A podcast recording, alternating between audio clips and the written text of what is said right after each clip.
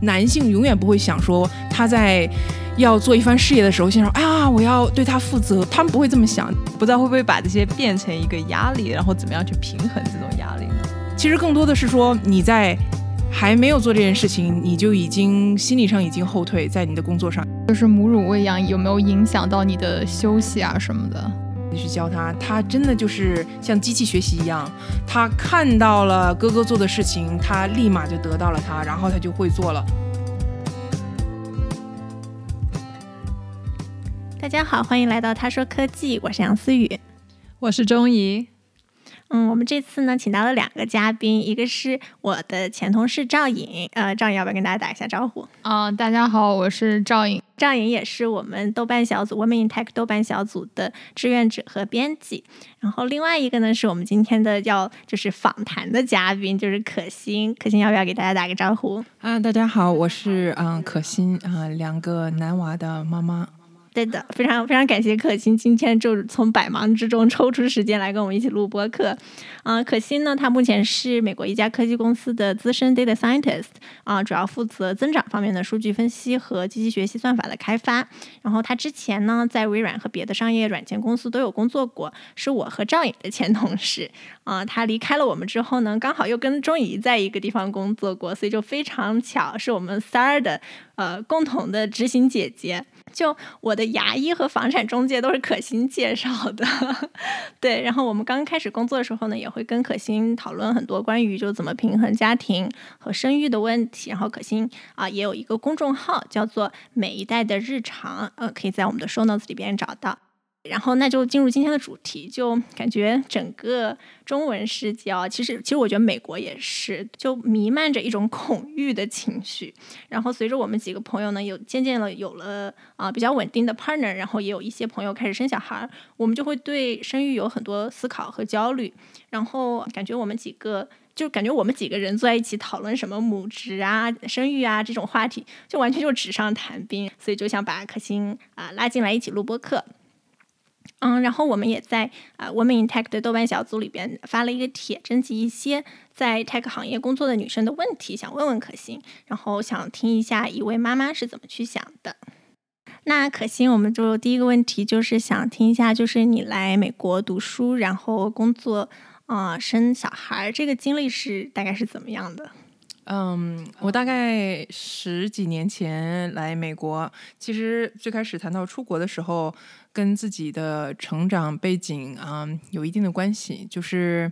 我。父亲是做生意的，其实父母都在做生意。那从小就是可以从那个时代的时候，还是那个照片啊之类的，然后带回来一些新鲜的水果。我是东北出生的，所以这一切就是外面的东西对我都有一种与生俱来的，就是这种新鲜感。就是哎，外面的世界是到底是怎么样的？为什么他们有这些东西我们没有？他们那的人是怎么生活？所以，嗯，我觉得这个对我出国有很大的影响，就是想知道啊，比如说。我们说西方他们是怎么生活？他们这边的啊都有什么啊新鲜的东西？嗯，所以那出国最经济的一个方式就是出来读书嘛。嗯，说到婚恋的话，嗯，在这边那远离。这个国内的家人，就是你你你，我不知道其他人，就是你会有的时候会会更加感觉到孤独，所以我觉得婚恋是一个，嗯，挺迫在眉睫的一个事情。而且一般过来读书，在我这个年代，我是八零后，那大家都是一般就过来，已经到了硕士，读完硕士其实年纪也蛮大的，所以很很自然的就是从男朋友转正，嗯，到后来生小孩儿，这个是我比较坚定的，就是。嗯，再次回到我小时候的成长，就是我因为他父母做生意，就觉得对我的陪伴少了一点，所以我就一直就是在他们养育我的过程中，就觉得啊，就是我要是个母亲，啊，我一定会陪伴他，一定要怎么样。所以就是这种这种驱动，就让我感觉说，我很想有一个自己的家，我想看看我怎么去经营它，看看小孩在我的这个呵护下是怎么成长的，啊，就相相相当于。自己把这件事情哈重新做一遍，能做得更好，给就像用我的小孩治愈我的童年，有一点这样的感觉。我想知道的就是，你觉得就是因为在国外，会不会对你这个生小孩的，例如说时间啊，或者是这个决定有什么影响呢？还是说你本来的预计就是大概就是也按原定计划，就是硕士毕业之后多少年生小孩？嗯，这个其实也很有有意思的一个，因为毕竟生小孩是两个人的事情。那其实，在当时的情况下，我是很坚定的要生，因为我知道我自己，嗯。想要不止一个，我自己从小一个人长大，我就觉得太过于孤单，那我就自然的算起来数，对吧？呃，你现在的年纪，如果你最后一胎，你你想要生三个的话，那那最少要六年，那那时候你是多少岁？所以你倒推一下就很简单说，哦，你就应该开始了。这感觉是用到了贝佐斯的那个 working backwards 的的那个那个原理。非常功臣的一个思维，我感觉。对，嗯，所以对于我来讲，我是很想，但是，嗯，对于我的队友的话，他就是比较觉得一直呃读书啊、工作啊，就一直处于很高压紧张的状态，所以他其实是想享受一下两个人的这个。呃，比较自由的状态，嗯、但是最后呃结果是好的，对，结果是按照我预想的。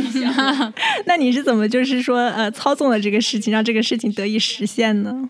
就这两个人的问题怎么就怎么解决的？其实这个这个事情不是由我直接解决的，就很多时候我去说一个观点，去试图说服他的时候，其实他好像总觉得这有一种阴谋，就是你试图说服我什么事情，所以他并不一定特别信服。但是你如果间接的找到他的好友、同事等等，然后潜移默化的让他们去说服他，这个是非常有效果的。所以最后这件事情促成，也是因为他的一个高中好友，我觉得啊。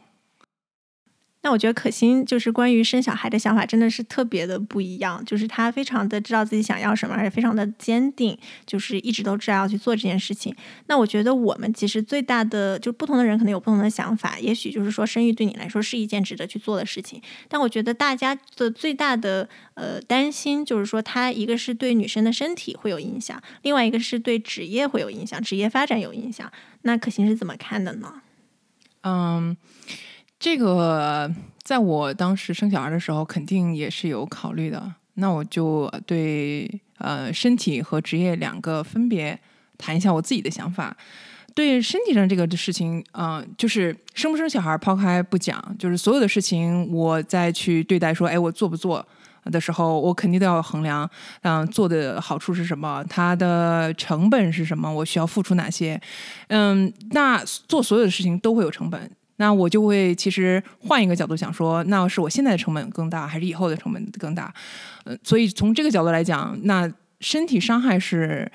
越年轻，这个对女性恢复的可能要更好啊，这些精力也更够旺盛啊，能够跟呃小小孩子相处的呃更好这一些，所以呃。从这个角度来讲，我觉得对身体上其实是自己可以去呃管理好的，嗯，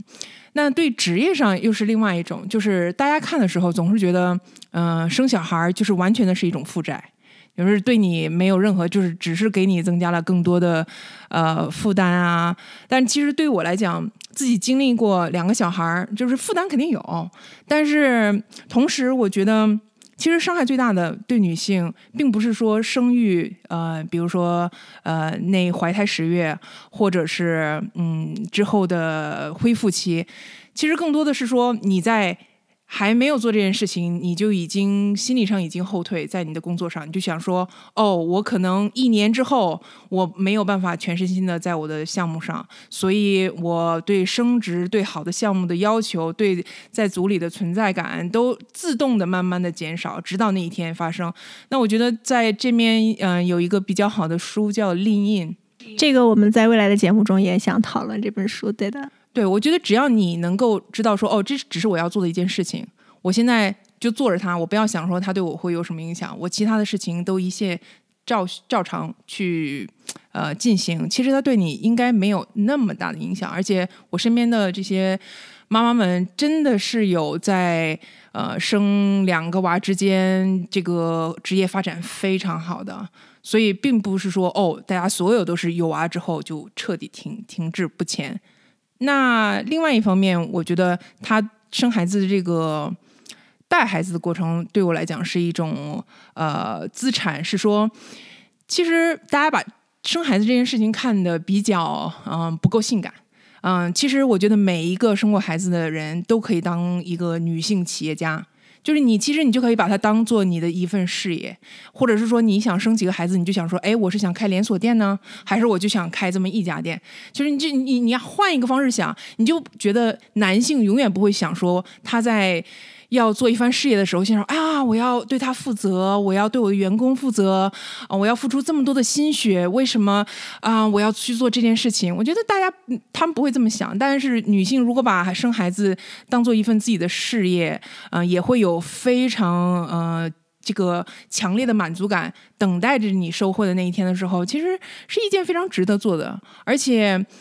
我通过和他们相处，正因为呃你的时间更少了，你要做的这个事情更多了，那其实对你职场上需要的一些，比如说你怎么有效的沟通，或者是说时间管理上，就是你怎么说看到他能更好的管理时间，然后你再返回来想说，哦，其实我也可以更好的管理时间。其实他们的就像你的一面镜子，嗯、对于我来讲，他们就是让我能够有意识的意识到自己身上的一些问题，并且在上面有很大的改进。其实这个是我很感激到他们的地方，而且这个也是嗯、给我工作方面增增分的一个。所以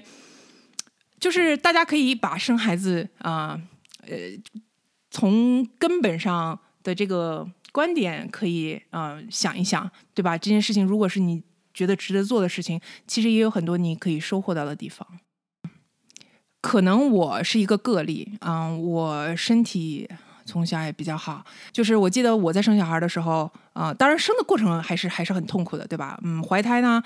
嗯，虽然有的时候会觉得就是有点晕眩，有点恶心，但从来没有出现过就是每天要守着马桶。但我也确实听过这样的例子，就是说有的妈妈就真的是孕期的反应特别厉害。我觉得就是因为这种。你你你听到的这种例子里面就是参差不齐，但是更多的是容易一些这种夸张的能够传到你这个地方，所以你接受的信息里面其实不一定代表你的孕期能够有的。嗯，那我当时就是觉得，呃，是难受，但是没有想说哦。就是为什么就是大家这个电影上、电视上描述的会是如此痛苦？那包括我生完小孩儿第二天我就可以下床走，当然这种情况就是也比较少见，但是因为就是可能大家这种例子不愿意传出来，嗯，对，大家都不愿意就是说自己做的特别好，因为就感觉是一种炫耀。对，所以我当时我就觉得说，哎，为什么就是大家把这件事情就感觉说，哇，你要卧床不起，对吧？你你动都不能动，非常难过，就是都有两面性。嗯，就是不要过度的相信说发生不好的，就是你你不要恐惧它，等到那天事情发生的时候，嗯、你请假都可以。至于说你的，嗯，你耽误的这个休产假的期间对你的影响，嗯，我反过来看，就是我不知道你们的感觉，就假如说今天你就要放三个月的假了，你你会感觉说你回来的时候，这个这个你的组或者你的公司就是日新月异，你跟不上，或者是感觉少了你这个整个运转就呃很很难。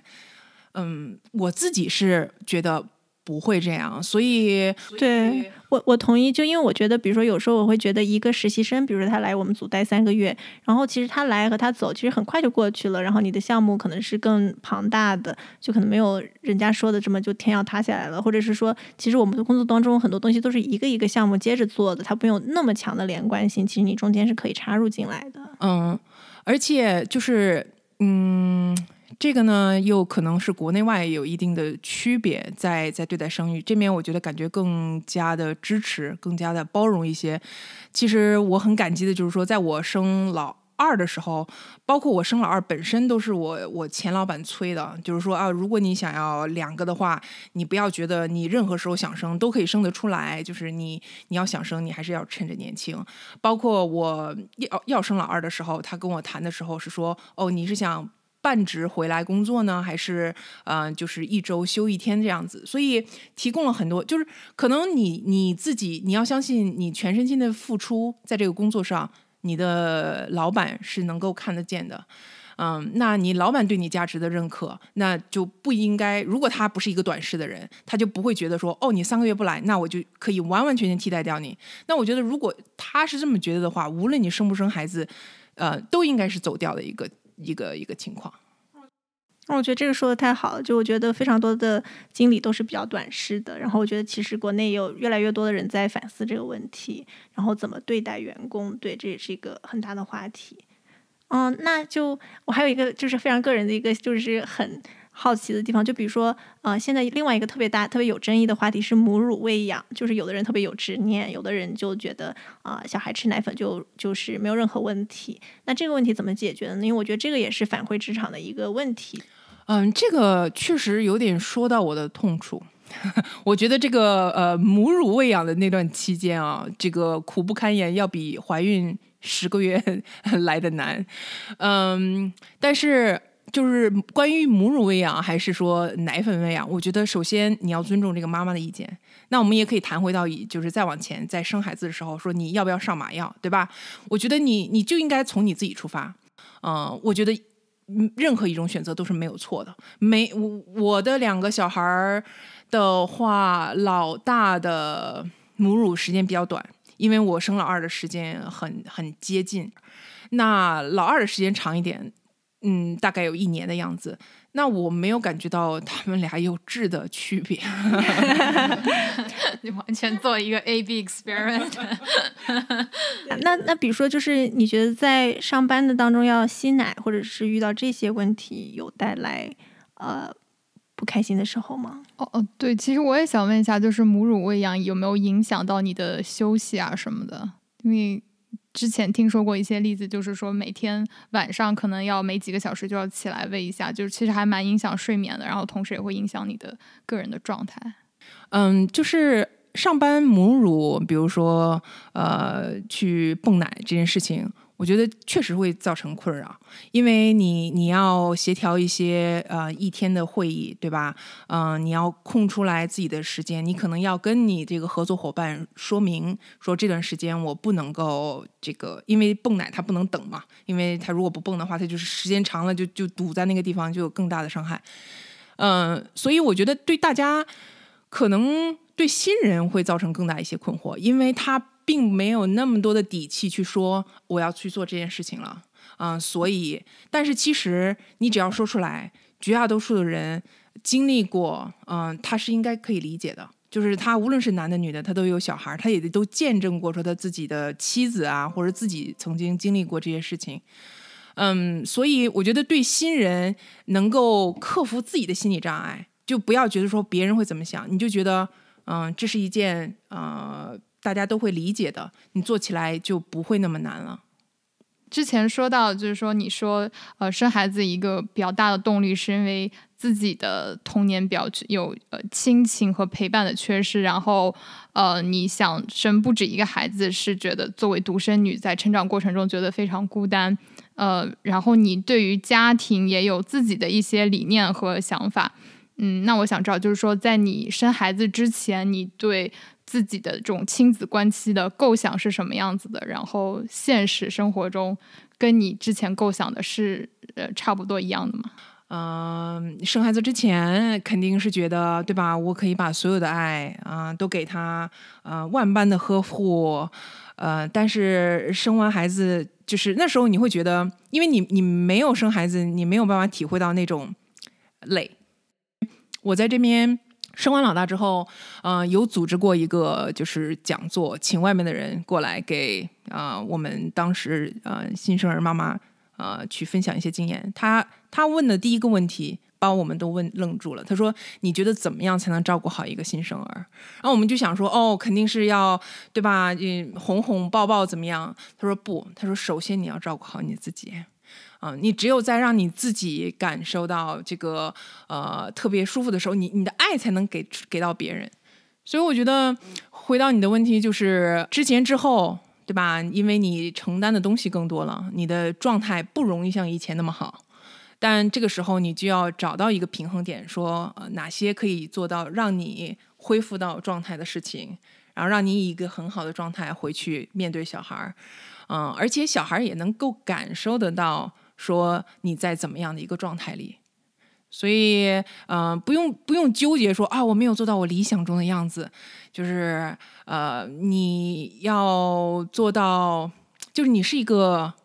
你是一个活生生的人，你有你的优点，你有你的缺点。小孩爱你也不应该是说只爱你的优点，因为你给了他所有他想要的东西，对吧？从来没有呃说过他骂过他，不是的。嗯，如果他能能感受到，呃，你把事后可以把这件事情谈一谈，我的状态不好，刚才我说了不应该说的话，其实这也是爱的一种表达，我觉得。所以，嗯，都是蛮好的。之前谈到育儿里面的就是两个人的矛盾，那你们一般都是怎么解决这个矛盾呢？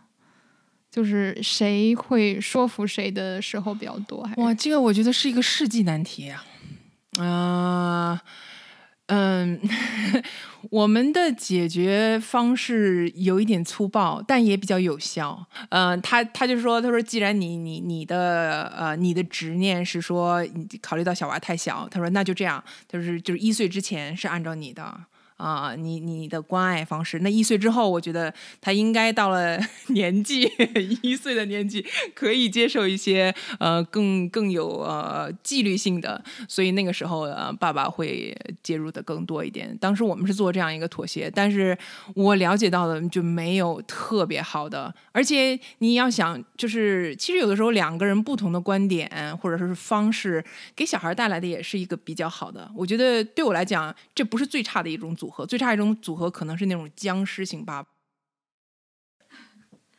嗯，那我觉得就是讨论完了，就是跟啊、夫妻之间的这个关系的处理。那我还想谈论一点，就是跟自己的关系，因为我之前在听不合时宜那个播客啊、他讨论那个呃生育力断崖和老年化的那期节目。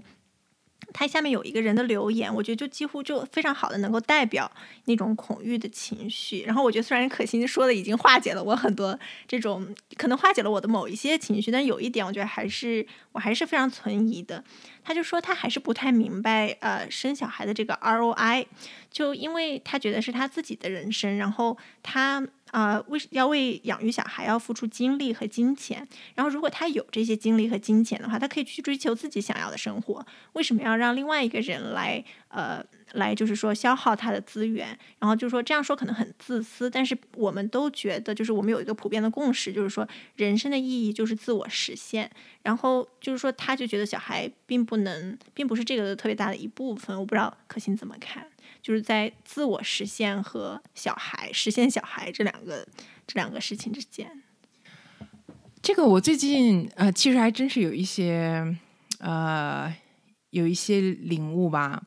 我觉得就像呃，在我的职业生涯中一样，就像我刚最早说，生孩子这件事情不一定是一个不性感的事情，它可以是你个人的一份事业。那你比如说，我在我的职场上已经算是嗯相对比较资深的，那你就会莫名的冒出一些想法，说哦，我怎么能够帮助到别人？嗯，我怎么可以让，比如说职场新进的一些女生，能够让她们更好的实现自己？我觉得这个反过来在小孩身上同样是适用，就是说，嗯，我不觉得这个钱是花在他身上成就了他，我觉得这是一种说我能够让他去呃做到他呃实现他的一些呃东西的时候，我觉得这是让我感觉呃一种满足感很大的。对吧？就是你不一定就是觉得把它完全的拨开看，说这个东西钱花出去就是打水漂了。但是绝大多数时候会打水漂，但是呢，有有你只要有那么一部分，就像创业一样，就是你把你试了很多的东西，很多事情的都可能这个回报都不如意。但如果有一件事情做得很好，做的呃。他的成就很大的话，你你作为后面的投资人，我觉得你你你的这份呃收获嗯、会更大。我觉得这个平行就是说，mentoring 啊、职场新人和是就是哺育小孩的这种这个心理，我觉得这个这个很有启发。对，我还有一点想问的就是，如果你是从一个投资上面，会不会投资说是你想要帮助小孩实现他自己人生的理想，所以去做的很多嗯，就是投资之类的。你怎么样想这个回报的问题？我觉得会不会有一种压力，就是说，哦，我既然钱都给你花出去了，为什么这个东西没用？不知道会不会把这些变成一个压力，然后怎么样去平衡这种压力呢？对，我觉得这个也套到了就是现在很热的鸡娃的这个话题。我觉得现在我们已经把小孩生出来了，那就可以，就是因为我觉得大家很大一部分焦虑也源自于就是说。他我们总是把小孩想成是一个投资，就因为我觉得鸡娃的这个话语就很容易把这个事情呃当做一个投资，那么投资肯定是有回报的。然后鸡娃也是让我们这一代女生都非常恐惧的一个元素。对，嗯，其实我当时讲的是这个，嗯，这个也不是我原本的说投资然后有收益的那么一个感觉，就是说你你你比如说你你帮助了别人，别人可能成就了一些呃不错的事情。嗯，鸡娃的话，其实这个作为父母，大家都不想鸡娃，而且没有一个没有一个标准的答案。我觉得这个是让父母最痛苦的，就是我鸡娃就就能鸡好吗？或者我不鸡娃，它一定不好吗？就是很少有一个标准式的答案。所以这时候，我觉得更多的是你，就是你在生娃之前要有一些思考。有一些坚定的，就是说你希望他怎么长大，嗯，这样的时候，你在遇到呃同辈之间的压力的时候，你不会那么轻易的就是妥协。我自己在这方面做的不好，嗯，我其实嗯，我队友在这方面做的倒倒是比我好一些。他说，但是你回过头看，他说我现在在这个地方，我身边的这些人，就是这种差距，就慢慢的会缩小，而且它并不是单一某些方面的。所以没有，我也没有办法给到一个很好的答案。就是再一次，就是说，这是你的娃，你想让他有一个什么样的童年？你想让他有一个什么样的人生？嗯，无论对错，你就去做好了。嗯，然后我想问一下，就是之前看可心的朋友圈，或者能感受到，就是你的两个孩子性格还是挺不一样的。那你在培养他们这种呃，比如说性格上啊，就是跟人交流的方式上，你会有一些变化吗？对于这两个孩子？哦，我现在又想起了可心以前对我说过的一句话，她说：“你生完第一个小孩，觉得一切都是 nurture，就是一切都是你培养起来的。结果生了两个小孩以后，发现这一切都是 nature，就是全都是与生俱来的素养，是改变不了的。”呃，这个呃，两个小孩肯定是不一样的。这个也是我想在呃说的一点，就是我觉得为什么他们是我的一个资产。就是你比如说老大和老二，他们可能想要的诉求是一样的，但是说出来的方式是不一样的时候，你就会觉得说，哎，为什么我听某一个人说出来的就感觉很想答应他，另外一个人就是很不想答应他？这时候你就会觉得，其实。不是说你要的这个东西出了错，而是你的一些表达方式、你的沟通方式上。其实这是也让我很让我在我启发的一点，就是觉得，哎，为什么别人没有听我讲的话，对吧？就是可能以前更多是想的是说别人的问题，但是因为你看到了两个孩子啊这么不一样，你作为他们的那个对面的人的时候，你会觉得。哦，原来是他们的这个方式里面有人有让人更容易接受的，所以这就是我觉得在日常和他们相处的过程中，你能够想到，即使是就像你你怀孕，你跟老板说我要休假三个月，这件事情本身没有对错，只是说你怎么去呃去跟别人沟通这件事情，你怎么能够呃让这件事情更顺利的进行下去，所以你不用完全被说哦我要要这个东西，我就会失去别的，但是就是两个人非常不一样。那你像我们我老大的话，我就会跟他说，他很少 negotiate，就是你很少去跟人协商。对，老二就会很很能协商。你说了一个不，他就会再换一个问法，然后你说，哎，这样可以吗？你再说一个不，他还在再会委婉的再再去。但是老大就很容易这个 take no。那就是生二胎还有什么别的得与失吗？就有什么好处和坏处吗？对，因为我们豆瓣上面有两个问题都是关于二胎，就是首先有一个有一个呃人就会觉得你生二胎是完全自愿的嘛，然后第二个人就会想问啊，就他正在纠结要不要生二胎。第一个问题的话就是说，嗯，自愿肯定是我自愿的，就像我最开始说的，嗯，第二个就是说生二胎肯定是更多的事情，但是跟不同的年纪有关。那我觉得在三岁以前。嗯，他这个工作量是要加大的。就是，呃，如果两个小孩很近的话，那你在老大三岁之前，你又生老二，这时候老大还不能完全的自理，那你又要照顾老大，又要照顾老二。但是，一旦等两个小孩比如说老二过了三岁，这个而且年纪比较相近的情况下，那我真的是觉得一加一要远小于二，或者是小于一。拿这个疫情来做呃一个比喻的话，嗯，就我觉得我不是受疫情影响。被疫情这个打击最大的父母，呃，因为他们两个在家可以彼此陪伴，呃，所以我才能有工作的时间。但是如果就一个小孩的话，嗯、在疫情的情况下和家长在家里，那我真的是觉得，嗯、是一个非常难过的时间。所以从陪伴的角度来讲，而且老二。我就发现，就很多事情你不需要亲力亲为的去教他，他真的就是像机器学习一样，他看到了哥哥做的事情，他立马就得到了他，然后他就会做了，真的是一个非常神奇的过程。所以，呃，我的，你比如说，如果今天你问我想不想要老三的话，就是。一切又回到你自己，就是你不要觉得说哦，这个社会觉得你应该生两个或者怎么样，你就问自己，你想要有一个什么样的家庭？你这个家庭里面觉得有几个小孩儿，你觉得是一个完完美的？每个人心中可能都有一个那样的画面。我觉得你就按照这个，按照自己内心想的去。那我就还想啊、蹭一下热度，就是最近对于特权、对 privilege 有一个很热的讨论，然后我就想知道，就因为比如说你的小孩在这儿和他们呃和跟他一起玩的这些呃小朋友，包括学校里边，包括你的朋友的小孩，都是属于一个啊、就是说社会地位还有收入都是一个比较好的阶层吧。那你会有担心，就是说在给他最好的资源的同时，是一个非常同质化的社交圈嘛？就小孩的社交圈。嗯，这个我还是蛮有感触的。我觉得担心肯定是有的。就比如说，他和你小时候上小学的同学们，他的同学们和你的小时候的同学们是不是很不一样？就是你会担心他跟你长大的环境是挺不同的吗？是我更担心，就是说，像你说的，呃，比如说我们的工作都是比较体面的，呃，收入也是啊、呃不错。那我们身边的朋友可能都是这样的背景，那他可能对什么是穷啊，什么是苦啊，没有没有呃没有特别的呃。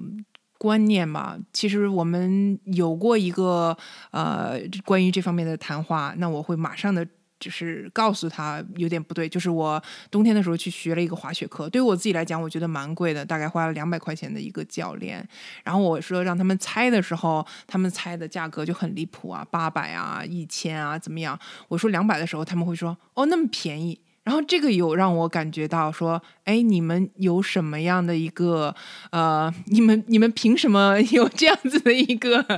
呃反应，对吧？但是我并不是特别担心，就是说我们呃，他和我小时候长大的环环境是不一样，因为这我不能够做特别的改变。就比如说我小时候，我还记得我特别反感的就是。从我父母那代过来，他们比我们更苦，对吧？然后看到我剩饭，就觉得哇，你这个小孩儿就简直就是不可救药的感觉。我觉得可能到我们这个时代发展了之后，就像像你说的，现在他们觉得对钱没有任何的概念，觉得就是应该呃，这个想买什么就有什么。我觉得这都是一个社会不停往前发展，但我自己会做一些调整。你比如说，就很难，嗯，去，因为毕竟我们作为第一代移民，也没有认识到很多本土的，就是情况比较糟糕的。但是你，我们尽可能让他去尝试一些苦，但是这个可能跟我们那时候的苦又不一样。比如说，我会带他骑自行车，啊、让他去看到不同的地方。那他看到，比如说流浪的人，我们就不会避讳这个话题，啊、就会去讲有这样的人，对吧？嗯，包括让他去学游泳，其实是一个很枯燥的事情，就是也是一个让他能够体会到说，哦，我要不停的努力，不停的努力，不停的努力，才能够有一一些些的进步。我觉得就是你强行的输出，可能跟我的成长背景有关。我觉得别人告诉我说，啊，你要知道这个世界上有穷人，我觉得这个对于我来讲不是特别的好接收。但是我如果自己体会到了，我自己看到了，我会这个印象更深刻一点。所以我觉得就是一个潜移默化，给他们有这样的机会，能够去接触到一些这样的事情。无论是以后再长大一点，他们可以做一些义工啊之类的，嗯、但是。像你说的，就是确实是是有这么一个问题啊、只能是说慢慢的做一些呃调整。我们之前聊过很多，就是说生娃给你就有些好处吧，就比如说更能培养你的同理心、沟通能力，然后其实也更能强迫你在时间管理上会啊、更加优化一点，因为不然的话你根本就没有时间做完所有你想要做的事情。但其实生小孩它总是一个很大的时间上面的。啊，投入吧，就因为说至少这个娃他，比如说要接送啊，要之类的，他总是会有很多时间上面的成本。那这个我觉得总是会对职业上有一定的影响的。我觉得不知道可心能不能讲一下，就是你目就你能看到的，就是因为有娃之后对事业上时间的最大的影响是什么？然后你怎么样去平衡这个跟你职业上面的发展的？嗯，我个人来讲啊，我觉得每个人的在职业上想要达到的高度可能不一样，每个人设想的这个职业在自己一生中所占的比重也是不一样，所以我觉得都应该回到就是问自己想要什么。比如说，嗯，有的朋友他真的就是觉得他的自我的价值的实现就是说他能够创造出来的价值，嗯，那对于我来讲，我可能觉得是说，哦，我的家庭的整体的的一个价值，所以我们在做取舍的时候就不一样。嗯、这个，嗯，有两个例子我可以给到你，比如说我刚来美国读书的时候，别人说你的要取舍就是睡觉，呃。对你的成绩和你的，比如说男朋友，你只能选两样。那我觉得这个到了生孩子的时候，你同样要做选择。我觉得人生就是不停的在做说，哦，你这个阶段你最想要的是什么？然后就是你在呃正确的时间、正确的地点做正确的事情。就你没有没有是说，哦，我一直不生孩子就可以呃所有的问题都都迎刃而解。那回到中医的问题，我觉得生孩子对作为妈妈的话，影响肯定是有的。比如说，绝大多数小孩生病的时候，啊、是我要请假在家，嗯，然后那比如说这个可不可以再讲一讲？就是说，你觉得爸爸妈妈，因为现在就很多争议，就这种丧偶式育儿等等的，但是我觉得你们已经是爸爸也会参与到这个育儿的过程当中。但是比如说请假这个事情上面，为什么会出现这种，就是你需要请更多的假呢？嗯，其实在，嗯这个这个嗯、爸爸妈妈在家务中啊，或者在家庭中扮的角色啊，啊、就是我们有过很多的关于这方面的对话，就觉得说做到百分之百的那种就是平平等，就是你做一半，我做一半，我做了这个你就要做那个，其实是一个比较伤害感情的事情，但是这不意味着。呃，你就不可以去面对它。所以有几次谈话下来，就只要你说出你的一些诉求吧，你比如说，我觉得我做的东西太多了。那之所以是我承担的，是因为我的我的公司可以方便让我在家工作，那我老公的工作性质不允许，所以我们最开始这个绝大多数是在我这儿，但是我们仍然是建立了一些呃界限，比如说每周五他要回来，那一天的话，就是所有的全程啊、都是他去去照顾娃的一些情况。那这样子的话，并不代表是说哦，那他一天我四天不公平。我觉得对于我来讲，足够是在于。我要让他能够体会到，就是很多事情你说出来的时候，你是没有办法体会的。就是你一天面对的琐碎事情啊、对娃的吼叫，就是为什么，对吧？但是他都如果在那一天他能够感受到了，你和他在对话的过程当中，他就能够更好的去，呃，和你在同一个频道上进行对话，更能够理解你。所以，哦，我在这里要插一句，因为可心的先生是来做火箭的，所以他的工作的确是弹性要少一些。做卫星的，嗯，对，就是嗯，你还是要让他理解到，就是你你要知道你自己需要什么，然后你去寻求呃帮助。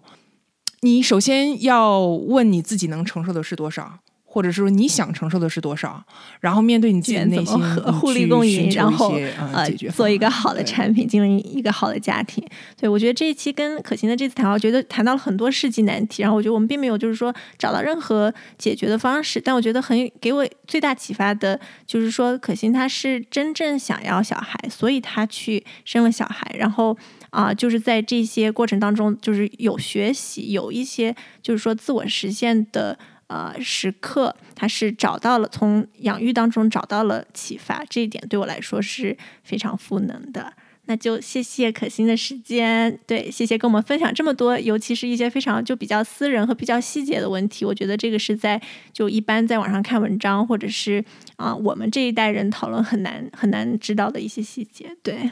谢谢可心，谢谢，谢谢你们的邀请。